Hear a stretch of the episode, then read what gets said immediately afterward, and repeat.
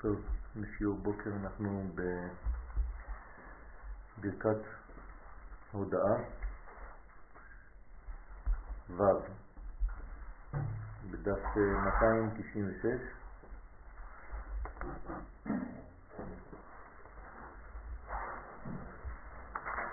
ויחלום והנה סולם מוצב ארצה וראשו מגיע השמיימה. שראה שזה כלל עבודת האדם בזה העולם שצריך לירד אל הארץ הגשמי הזה ששם אחיזת היכלי התמורות ולברר משם. ולעלות בכל העליות הנ"ל על ידי זה הסולם שראשו מגיע השמיימה שהם בחינת הפריסה העליונה. בחינת כתר שדרך שם כל השגת תשעה היכלים וכו'.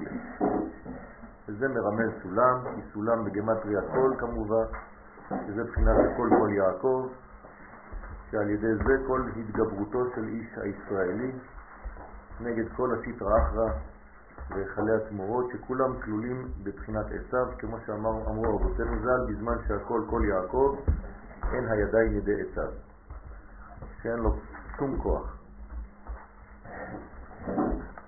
ואנחנו ממשיכים, וזהו הכל כל יעקב, שני קולות. למה כתוב הכל כל יעקב? הידי לומר הכל יעקב. מה זה הכל כל? פעמיים כל, שני קולות, כי עיקר השלמות הוא בחינת שמחה, שעל ידי זה כל השגת אור אין סוף וכו'. ועיקר השמחה הוא בחינת קולות. בחינת חמש קולות הנ"ל שהם כל ששון וכל שמחה, כל חתן וכל כלה, כל מצלות חתנים, מחופתם ונערים עם משתי נגינתם. אנחנו מזכירים את המילה קול חמש פעמים. זאת השלמות. כי חדוות, חדוות השם היא מעוצכם, שהיא בחינת הן ייתן בקולו כל עוד. כמו שכתוב במקום אחר, אבל מחמת התגברות הגלות, שעיקרו גלות הנפש, שהעיקר על ידי התגברות העצבות, משם כל הצרות רחמנא ליצלן. על כן צריכים לצעוק בכל יום הרבה.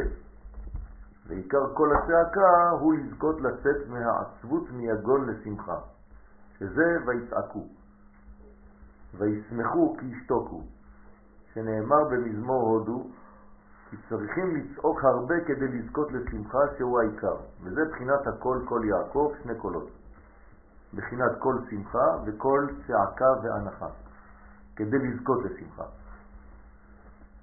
אז יש כאן מלחמה פנימית בין הגלות, שהיא בעצם נפילה לחיסרון של ודאות, ואנחנו יודעים שהספק מביא עצבות, והשמחה מביאה, היא באה כתוצאה מהסרת הספקות. לכן צריך לצעוק פעמיים, בשני קולות, כל אחד שהוא קול שמחה, וקול שני שהוא קול הנחה כדי לצאת מהגלות. הגלות זה בעצם סילוק המוחין, סילוק השמחה. אז המצב הגלותי הוא לא סתם שינוי טריטוריה, במקום שהוא מחוץ למקום הזהותי שלי, זה גם נכון, אמן. אבל עיקר הגלות הוא בעצם חוסר השמחה. לכן כדי לצאת מהגלות צריך שמחה, כמו שכבר למדנו, כי בשמחה תצאו. ועל כן כל אחד חסר, ואחד מלא כמובן. תשימו לב, כתוב הכל כל, הכל הראשון, בלי ו', זה הקול השני עם ו'. כלומר, הקול הראשון הוא... מה זאת אומרת? כי כל צעקה הוא חסר, כי אין זה שלמות, אז זה כאילו קל, כי עיקר השלמות הוא כל השמחה. רק שצריכים לצעוק כל צעקה על צרותיו, זה הקול הראשון, כן, אז הקול הראשון הוא חסר, כי אי אפשר להגיע לשמחה, לשלמות. השלמות מופיעה עם אות ו' במילה קול, אז בשלב הראשון אין עדיין שמחה, אז מה יש? יש צעקה. ברגע שיש צעקה, אז יוצאים בכל, אפילו שהוא חסר. אבל הצעקה הזאת, יש לה פעולה, כן, על צרותיו, שהן בחינת חסרונות, שעיקרם מחסרון השמחה. אז למה חסר ו' בקול הראשון? כי ו' זה אות השלמות, זה אות החיבור. ברגע שחסרה ו', יש הוראה ברורה שלנפש הזאת, כן, חסרה שלמות. ועל כן הכל, כל יעקב. אז הקול הראשון הוא צעקה, הקול השני הוא כבר שמחה. אפשר להשוות את זה לציפייה וגאולה? כן, כן, בהחלט. אחד חסר ואחד מלא, וכל זה מרומז בבחינת הסולם שראה יעקב שהוא בגמטריה קול. עכשיו בגמטריה קול, כמה הוא בגמטריה הסולם? לא. קול? סולם, כמה זה בגמטריה? לא, לא, לא. עם ו' או בלי ו', יפה מאוד. תלוי אם זה עם ו' או בלי ו'. אפשר לכתוב או סולם ככה, או סולם ככה. כאילו בחולם? לא. אה, בשורוק. עם ו' או בלי ו'. זאת אומרת, פה זה 130, ופה זה 136. זה כמו קול וקול. אה. בסדר? זאת אומרת שהקול הראשון הוא בעצם צעקה, והקול השני הוא שמחה. כדי להגיע לשמחה צריך קודם כל לצעוק. אז הסולם הראשון הוא בעצם סולם חסר, והסולם השני הוא סולם מלא, וצריך להגיע למדרגה הזאת. דהיינו מבחינת קולות שעיקרם קול שמחה, שעל ידי זה עיקר העלייה מארץ לשמיים. מה זאת אומרת העלייה מארץ לשמיים? מן הארציות, לעולם שמימי יותר. לאו דווקא כדי לעזוב את הארציות, אבל לגלות בתור הארציות, בתוך הארציות מדרגה שמימית. בבחינת סולם מוצב ארצה וראשו מגיע השמיימה.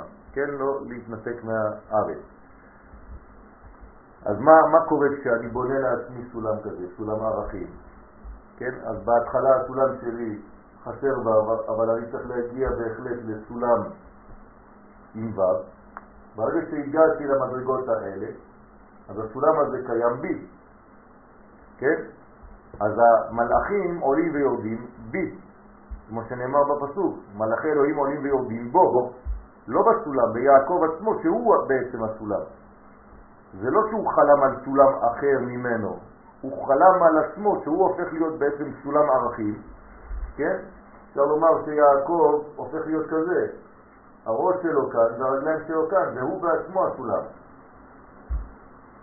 צריך להגיד בגנים איך לצייר את הסולם.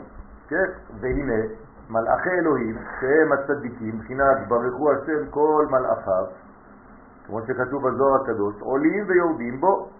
זאת אומרת, הבחינות של הצדקות, כן, זה ערכים של כמה צדיק וכמה פחות, או כמה יותר, זה ערכים של האדם בשלבים של עצמו. כי צריכים כמה וכמה פעמים לעלות ולהירד, שזה בחינת תעיל ונפיק רצו ושוב. אז האדם בעצם הוא באיזה מין תהליך כזה של רצו ושוב כל החיים שלו. אז הוא עולה ויורד, כי הוא קצת נשרף, ואחרי זה הוא קצת יורד, ואז יש לו ירידות, ואז עוד פעם הוא עולה. אז כל החיים שלנו, בעצם מה אנחנו?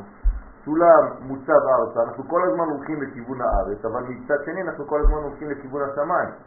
אז אין להתייאש, כי בעצם אנחנו כל הזמן מחברים שמיים וארץ. רק צריך לדעת שהסגנון הוא רצו וסוף. כי המלאכה לא ליום אחד ולא לשנה אחת. זאת אומרת, הרב מרגיע אותנו, אומר לנו, אל תחשוב שאתה תגיע בבת אחת, אי אפשר להגיע בבת אחת, הכל תהליך, הכל שלבים. אז ברגע שאתה יודע שהתהליך, כן, הוא הדבר הספציפי בחיינו, אז אתה לא חושב שהדברים נעשים בבת אחת, כאן ועכשיו. זה לא ליום אחד, לא לשנה אחת. כמבואר להם שצריכים כמה פעמים לעלות ולרדת. זאת אומרת, יש לנו הרבה פעמים עליות וירידות בחיים שלנו. הכל בנוי בצורה כזאת של עלייה וירידה, כל פעם מחדש, בקומה אחרת. כל אחד לפי בחינתו. עד שיזכה לבחינת השגת תשעה היכלים. כן, אז זה לוקח זמן זה מתלבש בזמן, זה מכבד את הזמן, ועל כן צריכים בכל יום ויום התבודדות ושיחה וצעקות הרבה. זאת אומרת, כל יום אנחנו בקול הזה, בצעקה הזאת, ואחרי זה בהשגת השמחה, בכל שלב ושלב. ולכן צריך לדעת שזה הרבה, הרבה פעמים, והעיקר להתגבר בכל יום ובכל עת בשמחה. זה הסוד, כן? כמה שיותר להשיג שמחה, להתגבר בשמחה, זה אומר שעלית שלב בסולם. ואתה משלים את הו' שחסרה לך. כמו שלעתיד לבוא יעקב מתכתב עם ו'. מה שהיום יעקב נכתב בלי ו'. כן, אז אומרים לנו חכמים שאנחנו ניקח את הו' הזאת מעשיו, שהוא יהפוך להיות עש. כן, אנחנו נגנוב ממנו את הו' שהוא גנב מאיתנו. כלומר, עשיו גנב מאיתנו את כוח החיבור. לכן הוא נראה היום כאילו הוא הדומיננטי. לעתיד לבוא אנחנו ניקח בחזרה את הו' ששייכת לנו. ואז יעקב יהיה עם ו'. כבר רואים? כן, אז, אז זה, זה הסוד של יעקב עם ו'. כמה זה יעקב בלי ו' בגמטריה? 182. וכמה זה יעקב עם ו'? 188. שמעתם פעם על השם קפח? כן, קפ"ח. תבדקו את זה. כן. כמו שמבאר מבואר זה זה קשור דרך אגב, זה קשור לזה, כן. זה זה עניין של של בעצם השלמה של רפואה, של כל החסרונות. כן. כיוונת על... קופת חולים, אולי דיברנו שאמרנו, זה מה שאמרנו. כמו שמבואר הרבה בדברנו בזה, כמבואר במקום, במקומו בסימן כ"ה בליקוטי דניינה ובמקום אחר מעלת ההתבודדות. אז מה זה ההתבודדות הזאת? בשביל מה צריך להתבודד בעצם? כדי להתבונן. כן, ההתבודדות זה לא סתם אה, דבר בפני עצמו, ההתבודדות זה כלי. זה לא אידיאל להתבודד. כן, האדם הוא, הוא יצור חברתי, זה לא טוב להתבודד. אז למה דווקא צריך להתבודד? כי הוא חושב לעצמו. כדי להתפנות, כדי להיות קצת יותר בשקט, בה, בהקשבה. ולא, אנחנו יותר מדי אה, מוצפים באינפורמציה. כן? האינפורמציה היום היא מהירה מדי וגדולה מדי, והיא כל הזמן אה, שולחת לנו קרניים. אז אנחנו צריכים להתבודד, לצאת קצת מכל הסיפור, להיות קצת בשקט, להקשיב קצת לרחשי ליבו, לפנימיות שלנו, ואז אנחנו יכולים לשמוע דברים שאנחנו לא מסוגלים לשמוע כשיש הרבה גלים. כן, כשיש חדשות, פתאום אה, קשה יותר לשמוע רדיו. למה? כי כולם משדרים חדשות באותו זמן. אז צריך להיזהר. כל הזמן צריך למצוא את המקום להתבודד כדי להתבונן. ואז כשאתה מתחיל להתבונן, אתה רואה דברים שלא יכולת לראות לפני כן. כן, אז צריך לקחת את הזמן. נכון? להתפנות לקחת זמן. כי כשאדם לוקח זמן, יעשה למחכה לו. אז, אז הוא מגלה דברים. פשוט מאוד, תשב כמה דקות ותחשוב על נושא אחד, אז אתה תראה כמה חידושים יוצאים לך. אז כשאתה ממהר, אין חידושים. זה כמו שהתרגלנו היום ללמוד. כל פעם שאנחנו לומדים, מה אנחנו עושים? מיד קופצים לכל הפרשנים. אנחנו כבר לא לומדים לבד. זו טעות. אתה לומד פסוק בתורה, אתה אפילו לא חושב בכלל, מיד אתה הולך לרש"י, מיד אתה הולך לזה, מיד אתה הולך לזה. איפה רש"י? איפה אתה? כן? זאת טעות. היינו באיזה הרצאה, היינו שם איזה קטע שכתב איזה אחד שכאילו את הפלמ"ח. אז שאל גם מי כתב את זה? פשט את זה, כן. ומי מי כתב את זה? הוא הרב ההוא, הרב ההוא, היה אמר להם לא. אז אמרתי, משחק שדה. אז הוא אומר, זה היתרון של ה... אומר בגרשיים החילונים. נכון, כי הם חושבים, אנחנו מחפשים פסוקים. נכון, נכון. רצים לפסוקים, רצים למפרטים. זו טעות גדולה מאוד. אנחנו לא חושבים כבר. אז לפעמים אתה נוכח בשיעור, שכל השיעור זה רק ציטוטים של מי שאמר ומי שאמר ומי שאמר, זה כתוב שמה, והרמב"ם אומר, והרמב"ן אומר, וההוא אומר, וההוא אומר, וההוא אומר, בסדר, הבנתי. זה גם האינטרנט יכול להגיד, להגיד לי. אני עושה קליק ואני לי כל מי שאמר, כל מה שהוא אמר. זה לא שיעור. זה לא שיעור. איפה אתה? איפה, מה הבנת מכל זה? איפה החוט השוזר את כל הדברים האלה? תחשוב... גם את זה הוא אמר. מה? גם את זה רבי נתן כתב. לא, אנחנו מנסים לחשוב לפני שאנחנו נכנסים לפירושים. קודם כל להבין מעצמנו, ואחרי זה... מה? מה זאת אומרת פירוש? זה פירוש. לא, לא, לא, זה לא עובד ככה. אנחנו מנסים להבין מה שאפשר, ובמילה הבאה, במשפט הבא, אנחנו מגלים שהרב חשב על זה. כלומר, אם אני עכשיו פותח פסוק, אני חושב בעצמי, ואני צריך להגיע למה שרש"י אמר, אבל בעצמי, ואחרי זה אני שמח. למה? כי אני רואה שרש"י כתב מה שאני חשבתי. לא שאני חושב מה שרש"י כתב. זה באופן אינטואיטיבי, כשבן אדם קורא, תמיד השכל שלו נכנס לתוך הדברים. אתה יכול לקרוא משהו, אני לקרוא משהו, וכל אחד ייקח את זה למקום שלו. אבל זה לא נכון, זה לא ככה עובד היום. הרבה אנשים שרגילים ללמוד תורה לא חושבים, הפסיקו לחשוב. הם קוראים ומצטטים. כלומר, בלבלנו, התבלבלנו בין חינוך לבין איסוף אינפורמציה. מה אנחנו משדרים לילדים שלנו? אינפורמציה, לא חינוך. זה לא אותו דבר. אנחנו לא מחנכים, אנחנו רק מביאים להם אינפורמציות, זה לא נקרא חינוך. חינוך זה לעשות מבן אדם, כן, אדם טוב, אדם חושב, אדם מאוזן, אדם שמח, אדם אופטימי, אדם בנוי. מה אנחנו נותנים בחינוך? בשבילנו חינוך שווה לימוד, אינפורמציה, זורקים לו כל מיני דברים. זה לא נכון. התבלבלנו בין חוכמה אמיתית לבין השגת חומר אינפורמטיבי. זו טעות. לא ככה מחנכים. זה גם הכיף בשיעור. מה? זה הכיף. כן, אז אה. נכון שהחוכמה הזאת יכולה לעזור, זה כלים. האינפורמציה יכולה להביא כלים, אבל צריך ללמד קודם כל להיות אתה לחשוב. אני מסכים איתך, תראה, יש הרבה חבר'ה שמגיעים, אה, אנחנו מכירים אותם, שמגיעים למכינה קדם צבאית, לא המכינה קדם צבאית, המדרשה, או המכינה אפילו הקדם צבאית. זאת אומרת, הוא אומר לו, תגיד לי, מה, מה, מה הביא אותך למקום הזה? זאת אומרת, אני אגיד לך את האמת, למדתי 12 שנות לימוד ולא למדתי. וואי, אני פתאום לומד. נו, ברצינות, מה קרה לך פה? הוא אומר, לא, אני חושב מה שאני חושב. נכון, מתחיל לחשוב. הם אמרו את זה, הם באים אלינו, הם אמרו, דרך אגב, זה- זה- זה- זה היתרון בעצם. למה? כי אתה פנוי.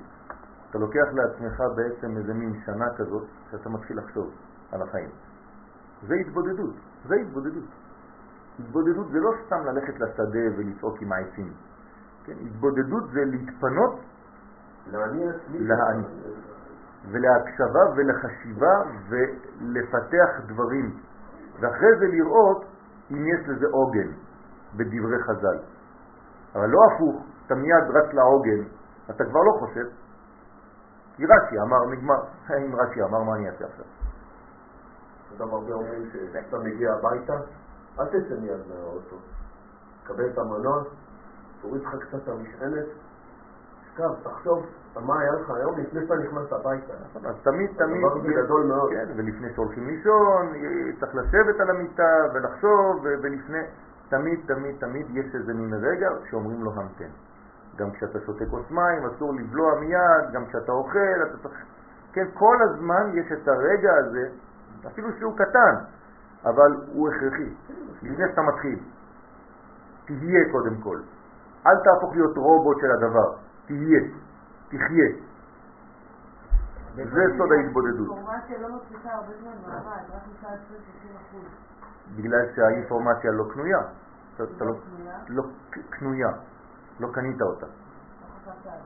כי, כי זה לא שלך.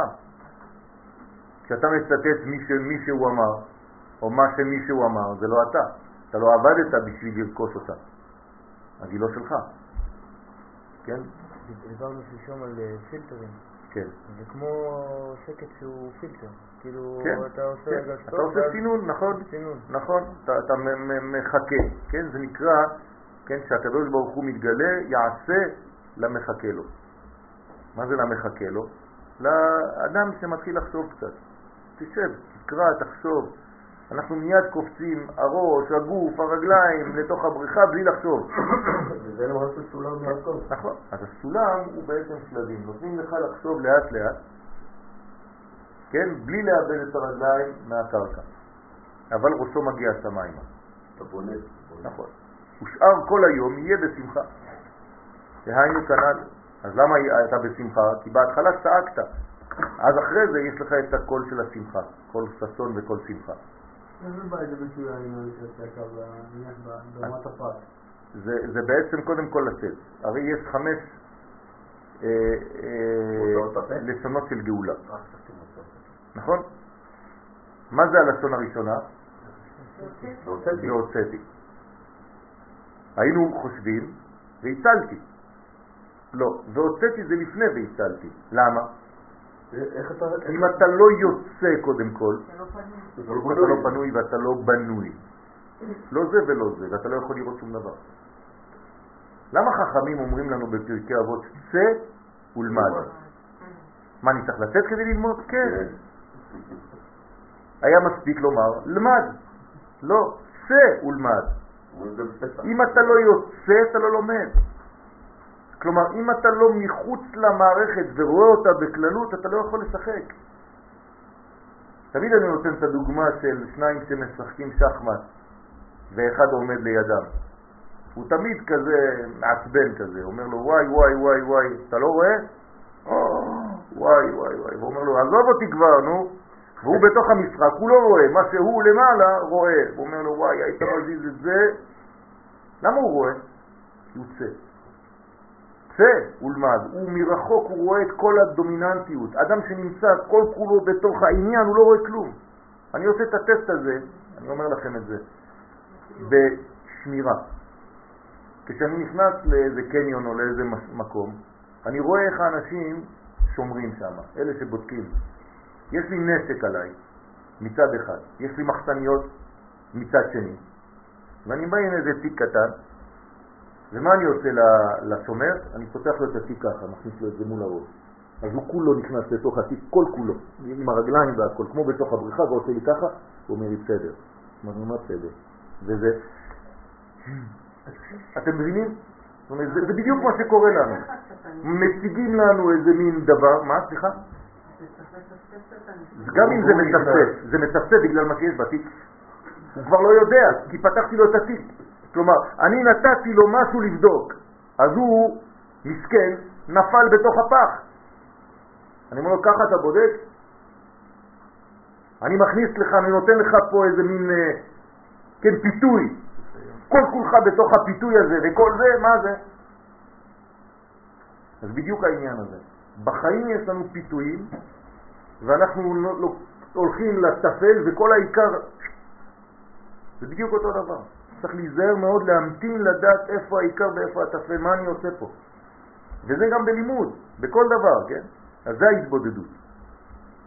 ברגע שאתה עושה את ההתבודדות הזאת, ושוב פעם אני חוזר, היום, שוב פעם, כל דבר אנחנו לוקחים את זה לפעמים רק לפשט. אז מה זה התבודדות היום אם אתה לא רץ לאיזה מקום נידח שם באיזה שדה באמצע המדבר, אז לא עשית כלום. זה לא נכון. ההתבודדות הזאת היא לא מצריכה יותר מדי לברוח. היא פשוט התבודדות, גם איפה שאתה נמצא אתה יכול להתבודד. אז, אז אחר כך היום נמצא בשמחה גדולה. והשב, והשם ניצב עליו. כן, מה זה המשך הפסוק? ראשו, כן, אה, רגליו ארצה וראשו מגיע שמיימה, והנה השם ניצב עליו, אחרי שמלאכים, מלאכי אלוהים עולים ויורדים בו, והנה השם ניצב עליו. זאת אומרת שיש לו בעצם השגחה. יש כאן מציאות אלוהית עליו, ניצב ביציבות. כי רק על ידי זה משיג אלוהותו, שהוא בחינת אור האינסוף שמשיג על ידי בחינת תשעה יחלים שזוכה על ידי השמחה. אז כדי להגיע לשמחה הזאת צריך את הצעקה. אז לשאלתך, הצעקה הזאת קודמת לשמחה. אז הצעקה הזאת היא בעצם הקרחט הזה שדיברנו.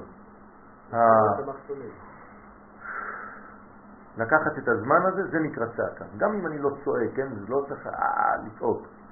הצעקה הזאת היא צעקה פנימית שהקדוש ברוך הוא אני כלי. עכשיו אני כלי. כי ברגע שאתה צועק אתה מראה חיסרון. כן? אז אתה מגלה את החיסרון, חיסרון שווה כלי.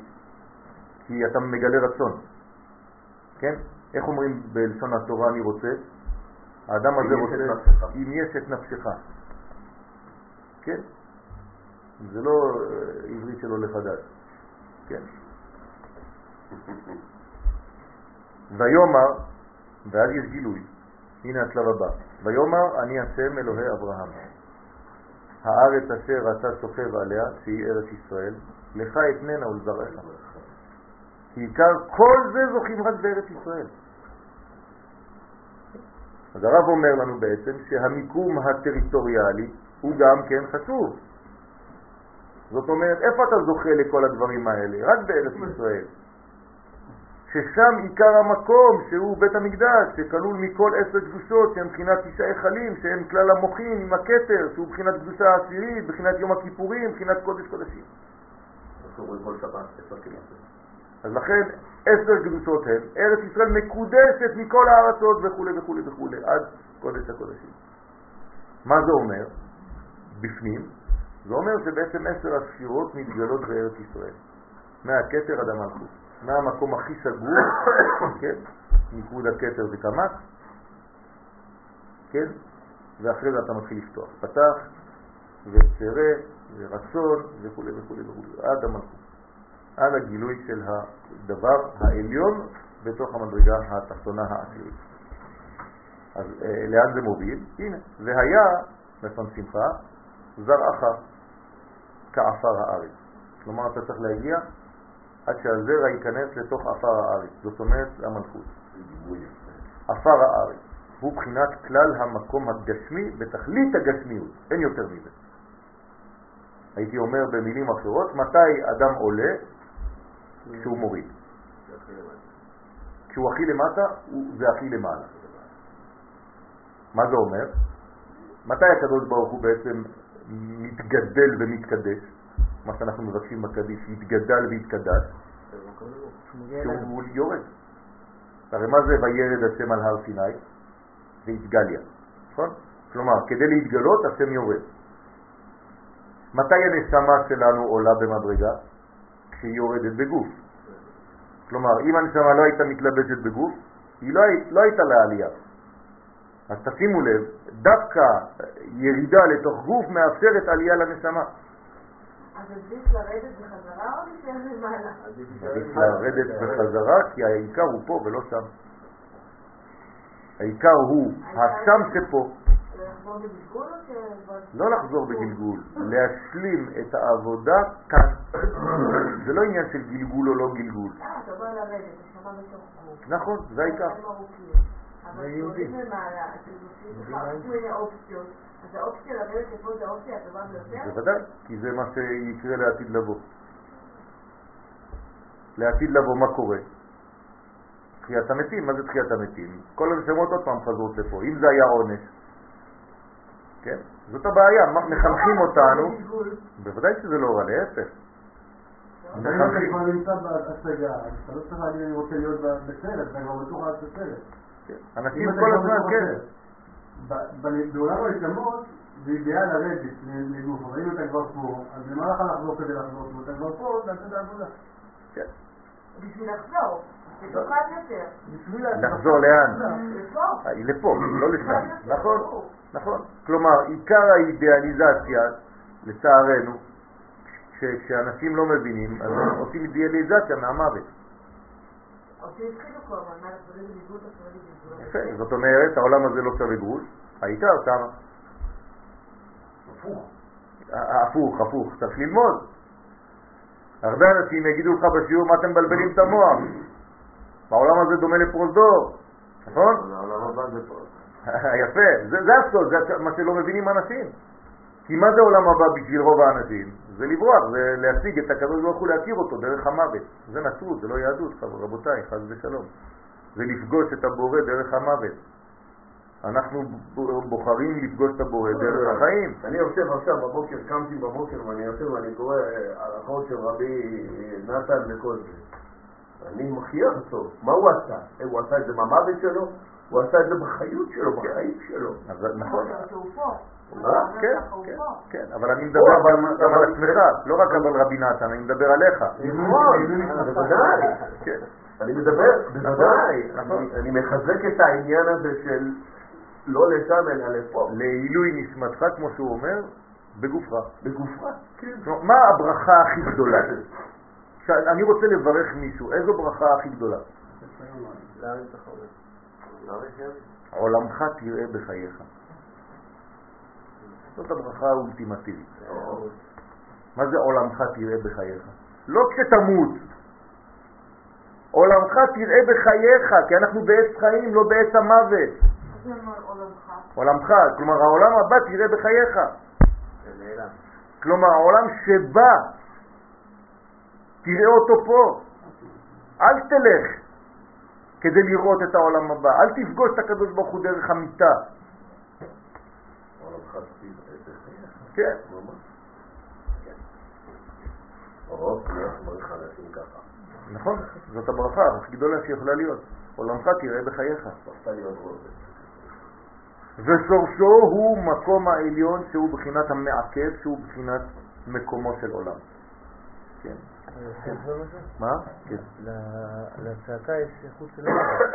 לצעקה יש... איכות של מוות, אולי אחד חלקי לא יודע כמה, אבל צריך איזושהי איכות של מוות בשביל לראות את העולם בחיים שלנו. למה אתה אומר שיש לה איכות של מוות? כי זה זה מין לצעקה? להתבודדות. מה, מה, מה, מה זאת אומרת? שכשאתה מתבודד אתה יותר מת מאח- זה-? זה מין אקשן כזה, כן. מין אה, אינטנסיביות כן. כזאת. ובהתבוננות אתה צריך איזה משהו שהוא יותר דומה למוות, שהוא יותר, יותר שקט כזה. זה לא מוות, זה זה לא מוות חי, אבל... אה. זה לא עניין של מוות, זה עניין של להתפנות. אתה קורא לזה מוות כי אתה חושב שבמוות יש שקט. כתוב למתים חופשי. כן? מה זה אומר? זה אומר שבשבילך ההתבודדות הזאת היא בחינת מוות, כלומר אתה בשקט. אבל האמת היא שזה לא נכון. את השקט הזה אתה קראת לזה מוות כי אתה משייך את זה למוות. אבל את זה אתה צריך למצוא בחיים. טוב, זה לא, זה לא עובר דרך מוות. הדימוי שיש לך שהשקט הזה הוא של המוות זה בגלל כל מיני אינפורמציות אחרות זרות.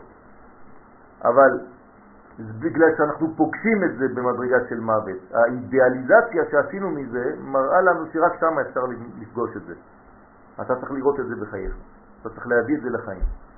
כלומר, הדבר הזה, החופש הזה, להתפנות הזה, להיות אה, אה, חשוף ופתוח, כן, ולשאוב את הכל, צריך לעשות את זה בחייך. בסדר? אז באמת קוראים לזה מוות בלשון בני אדם. כן, לכן אין אדם עומד על דברי תורה, אלא, אלא אם כן הוא ממיץ עצמו עליה. אז לא- ההמתה הזאת בעצם היא מדרגה של לתת את כולך, אבל זה בחייך. אנחנו קוראים לזה בדימוי של מוות. כן, כשאני, כשאני רוצה לתת את כולי למישהו, הנך מת על האישה הזאת. זה ביטוי בתורה, כן? הנך מת על הנערה הזאת. רגע, איך אה, אתה קורא את המשפט טוב על יום המוות מיום? יום המוות מיום היוולדו. אני שאת מדברת על זה, זה כמעט השיעור של שבת. כתוב סוף שם משמן טוב, ויום המוות מיום היוולדו. זאת אומרת שיש לנו שמן ויש לנו שם. זה נקרא סגולה, וזה נקרא גילוי. הסגולה. מה יותר חשוב, הסגולה או גילוי הסגולה? גילוי. טוב, שם, כשהוא בא משמן. כלומר, השם שלי כבר היה פה, אבל הוא מקומת נון. 50 שערי בינה. כשאני שואב את השם שלי מהשמן העליון, אז טוב שם כשהוא בא משמן טוב. זה לא שאנחנו עושים תחרות מי יותר טוב. טוב שם שבא משמן טוב. ויום המוות מיום היוולדו. אותו דבר, יום היוולדו זה סגולה. מה שקיבלתי שם זה היה חינם. כשאני עושה את כל החיים שלי ומגיע ליום המוות, פה עשיתי גילוי בעצם, בודקים אותי פה. נכון, בודקים אותי כמה גיליתי מסגולתי, אז יום המוות חשוב יותר מיום היוולדו, כי ביום היוולדו הייתה רק סגולה. בסדר?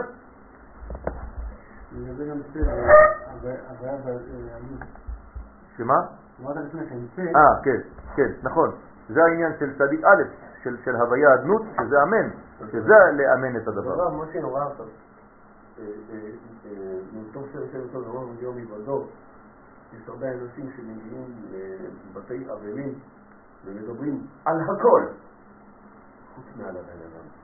ואני אומר שהדבר הכי חשוב הוא הפוך על הפוך. תדבר על החיים שלו, תדבר על מה הוא עשה, תדבר על, על איך הוא טיפל, איך הוא פעל, עוד פעם, עוד פעם, למה? למה כל זה? כי איך אמרת, החיים הם העשייה שלו. לא, אבל למה לא עושים את זה? כי זה טעות. כי נהיינו דתיים. אני לא זה. העיקר לומר דבר תורה, תגיד דבור. אתה חושב שיצאת ידי חובה, אתה כאילו עשית, חתמת על איזה משהו, כן, עשית לי. אבל זה בכל דבר, כי היום גם אנשים מפחדים להיות לבד. אנשים היום מפחדים, אנשים היום מפחדים איש חושך, אנשים היום מפחדים להיות לבד, בגלל שבאותו מצב הוא פתאום מסתכל ורואה דברים שהוא מפחד לראות אותם. ממה הוא פוחד? מעצמו. יפה מאוד. ודאי. הוא פוחד לפגוש את האינטימיות הזאת, להקשיב לפנימיות. אז הוא צריך תמיד איזה רעש באופק. או רדיו, או טלוויזיה, או מחשב, או מוזיקה, שיהיה משהו ברקע. כי אוי ואבוי אם אני אפגוש את עצמי לבד, זה פחד. כן, יש לך פגישה עם עצמך, וואי, מה אני הולך להגיד לי? כן? יש לי חבר שיש לו צימרים בהר מירון שם, כן. מקום מאוד יפה, מבודד. אז הוא אמר שהוא ניסה להוציא את היש משם, הוא אומר שאנשים פשוט השתגעו. היו יוצאים וחוזרים, אז הוא שם יס, כי אנשים לא הצליחו, אנשים מגיעים מהמרכז, לא הצליחו להיות שם. מה, זה בשבילם זה... זה מרוקאים שהמציאו את זה, זה היה יס בהתחלה. איך אתה חי בלי טלוויזיה אומרים לי? בשמאלה אבל כמה אתה על המחשב? להיות קצת דתי, הדבר הזה כאילו לקח אותי בהתחלה כשדיברת על זה הקו הזה, על קריאת ים סוף, טמפרטור, ואז כאילו נבואה, שמחה כל הזה. כן. שוב, איך נניח במנגנון ההוא כאילו זה בא לידי ביטוי? לידי ביטוי שבעצם כשאתה עובר בים סוף מה קורה כאילו? מה קורה מה קורה בים סוף? פחד גדול מאוד. מתי הם עברו את ים סוף? בלילה. כמה עומק יש בים שהם עברו? לא. בערך. תסתכלו היום כמה עומק יש בים סוף, בערך. בוא נגיד שזה לא השתנה. כמה? בערך 500, 600, 700 מטר? אוקיי, יש בערך 700 מטר. תדמיין לעצמך בעצם 700 מטר גל. אתם, אתם מבינים מה זה? לא, אי אפשר להבין. זה דבר, איזה סונאמי? סונאמי ל 8 מטר. בגובה זה ההפרש בין כל לים המלח. בדיוק. תדמיינו לעצמכם שאני כזה, אפילו לא. בלילה. וואו. אתה מרגיש לבד שם. גם אם אתה עם שלם, אתה מרגיש לבד, ואתה שואל את עצמך, זה קובר אותי עוד שנייה. ואני עובר שם, ואני שומע מאחורי הפרגוד הזה, אתה לא יודע מה קורה, אתה, אתה לא מבין בכלל מה קורה, ואתה ברעד, ברעדה, זה פחד גדול, צריך נבוא. כל רגע צריך שמחה כדי לעבור שם ולהתגבר על הפחד. כלומר, כל אחד שם הרגיש לבד, בעודו בעם שלם.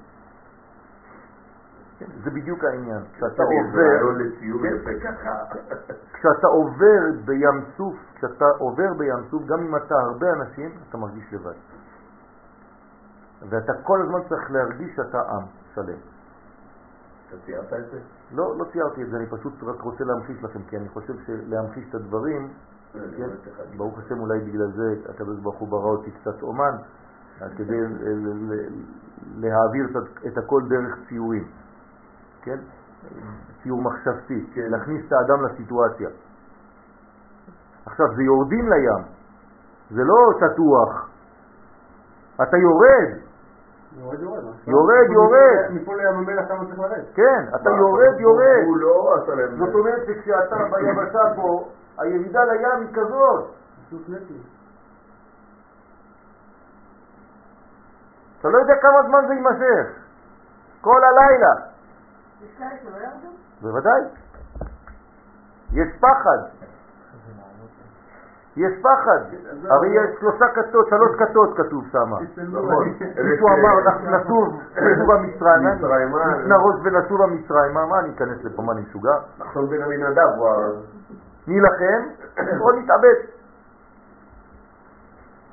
שלוש כתות, הנה זה מה שבא לך בראש. או שאני מתאבד פה, או שאני נלחם, או שאני בוטח בשם ואני נכנס, נותן את עצמי לקדוש ברוך הוא. אבל זה לעבור בים, רבותיי.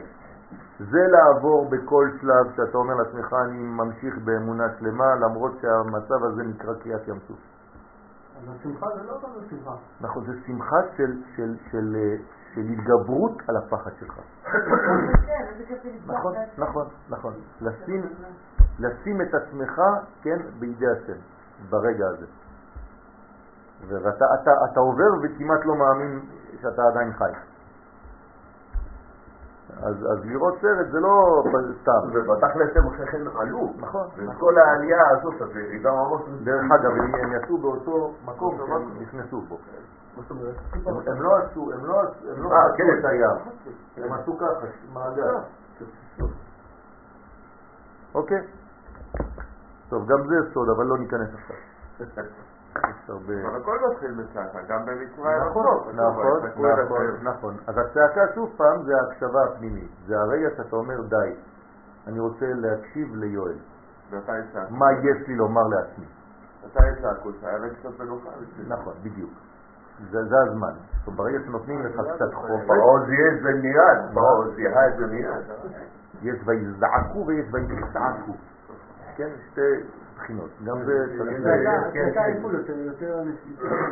כן, בטח. יותר- למעלה. בטח, בטח. הזעקה, הצעקה היא צעקה שבעצם... ת- בוא, אני, רוצה להקשיב לנשמה הכי פנימית שלי מה יש לה לומר לי. זה- זה- זאת הצעקה. שוב פעם, זה לא סתם לצעוק בחוץ, "אה!" לא, לא, זה לא. זה לא זה, זה לא זה, ויצעקו זה, זה, זה מין... אה, השתוקקות. שזה ב- הרמה הזאת, כן, שאתה צועק ואתה אומר, אני כבר אה, משתוקק כבר, אני כבר לא יודע מה לעשות מהחיים שלי. זה מסירות נפש? כן, זה משירות נפש, בוודאי. בספר ישראל- אה, של ישראל, אחד הספרים, אני לא זוכר יש לנו איזה משהו שריגש אותי, שמשתמשים במילה צעקה, שמישהו בא לרב מרדכי אליהו, והוא אמר לה, תראו, זה סיפור שלם, אבל הוא אמר לה שיש איזה נשמה בשמיים שצועקת, שהיא רוצה שהוא לרדת ושהיא תהיה אימא שלה. בדיוק, בדיוק. אז מה זה קראתי את זה, הצעקה? זה כאילו, הסיפור הזה. זה בקשה, גדולה מאוד שקורעת את כל העולמות. לפעמים אדם שיש לך מול העיניים, הוא לא מדבר. אבל אם אתה רגיש, אתה צריך לשמוע שיש שם צעקה עצ- עצומה. או של הילדים רואים את זה. יש אנשים שצועקים אבל בדממה. זאת הצעקה הכי גדולה דרך אגב. מתי אנחנו הכי הכי הכי הכי הכי צועקים? כשאנחנו לא מדברים. זה כל הסופר. נכון? כל הסופר זה תפילה יותר חזקה מכשאני אומר ברוך אתה תפפפפפפפ. למה? כי אני כבר לא מסוגל כבר לדבר. הצעקה היא משהו פנימי, הוא כמעט בהמי. כבר המדרגה הכי הכי הכי הכי... אני נותן את כל כולי, אני כבר לא מסוגל לדבר כבר, זה כבר לא שכלי, אני כבר לא מוציא חיתוכי דיבורים. דווקא אנשים שומעים את כל הסופות והם בוכים. נכון. והם לא אומרים אפילו הגה אחד. אז, אז צריך לשמוע את הצעקה של הזולת. לא, לא רק את הצעקות הגשמיות שלו, תעזור לי, אלא הצעקה הרועמת מתוך שתיקה. ולכן שם כל הניסיון והבחירה. כן? שמשם שורש מקום הגשמי הזה, ששם כל הניסיון והבחירה. בחוכמת הקלקולים נאחזו בחינת היכלי התמורות בבחינת המקום הגשמי. אז איפה היכלי התמורות? שם, במקום הגשמי, כי שם זה עיקר העבודה, ששם כל אחיזתם כידוע. ושם כל אחיזת העצבות, אז גם כן זה מוליד עצבות, כי שם יש את התיקון הכי גדול. בחינת ארורה האדמה בעבורך, בעצבון תאכלנה. וכל האבות עסקו בתיקון זה כידוע, אבל אברהם ויצחק לא הייתה מטרתם, סליחה, מיתתם שלמה, כי יצא מהם עשיו וישמעאל, שמהם כל הגלויות בחינת עצבות, על כן לא נתבררה ונזדקחה האדמה עדיין. אבל יעקב היה מיתתו שלמה, ועל כן התברר והיה זרעך כעפר הארץ דייקה. זאת אומרת. אבל מה זה כעפר הארץ? מה זה כעפר הארץ? שוב פעם, חייבים לרדת עד מקום העפר. והיה זרעך כעפר הארץ. והיה לשון שמחה. מתי השמחה מופיעה? בעפר הארץ. נכון. בגילוי הרצון. בגילוי הרצון בארציות. לא למעלה סתם, לא להתנתק. במנגנון שאנחנו בנינו פה. כן? צריך להיזהר מאוד. שוב פעם, האדם עושה אידיאליזציה מהמוות, ואנחנו פה באים לסתור את הדבר הזה.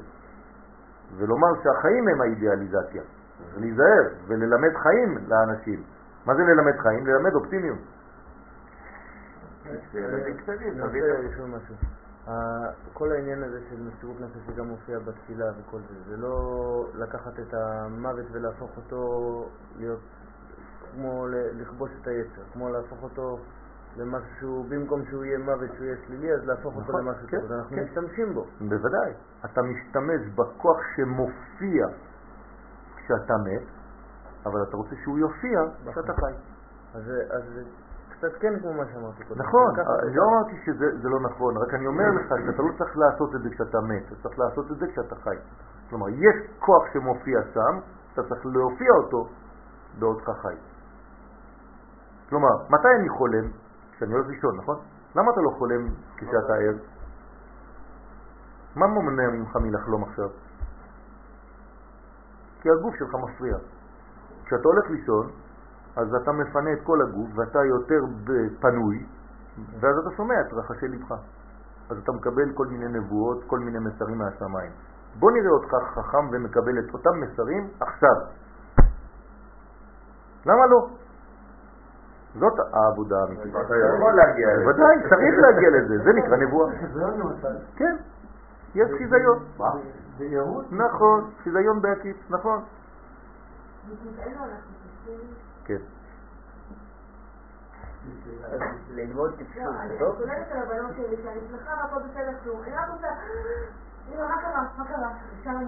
זה משהו אחר, זה, זה דאגה כי הם פוחדים, כי את מסדרת בתת מודע איזה מין פחד מהמחר.